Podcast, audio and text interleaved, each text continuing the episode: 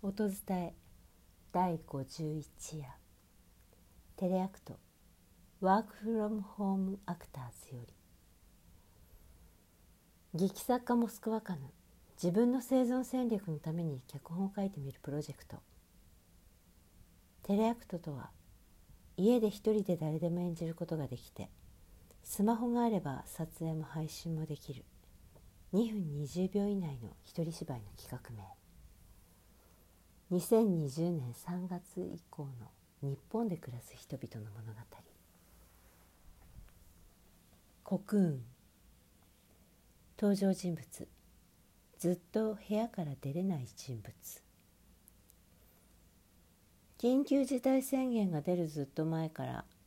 自分の部屋から出ることができません。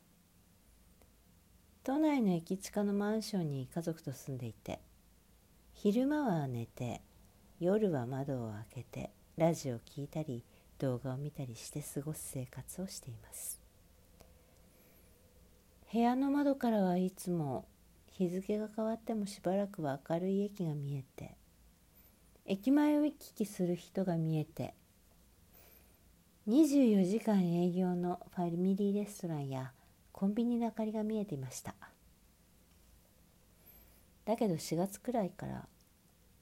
レストランは夜の10時で閉店になってコンビニや駅は明るくても行き来する人があまり見えなくなった。5月19日の深夜マンションの部屋を出て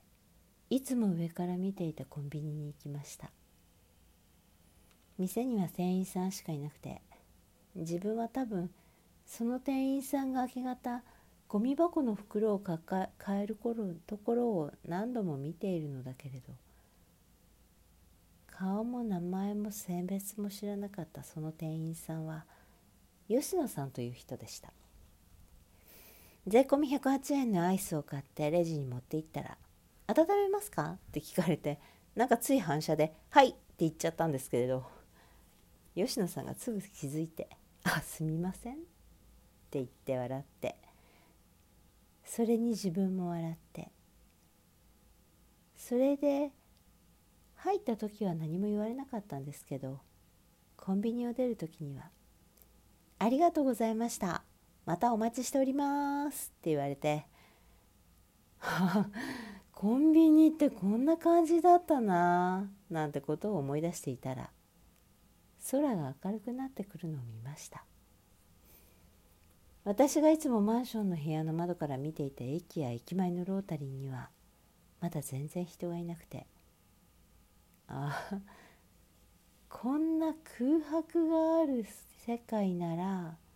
自分は安心して外に出れる。そう思った。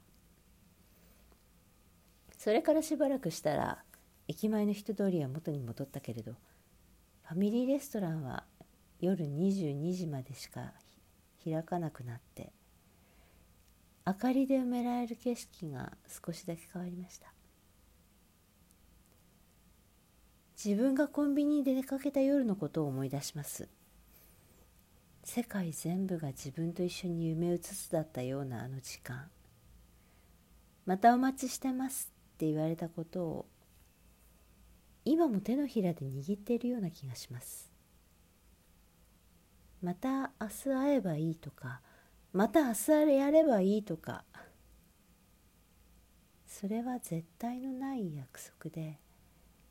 夢のようなものかもしれないけれど安全でも安心でもない海を泳ぐようにして自分たちが世界中でそういう夢を生きていることを思います。コクーン。作モスクワかな音伝え中山優子でした。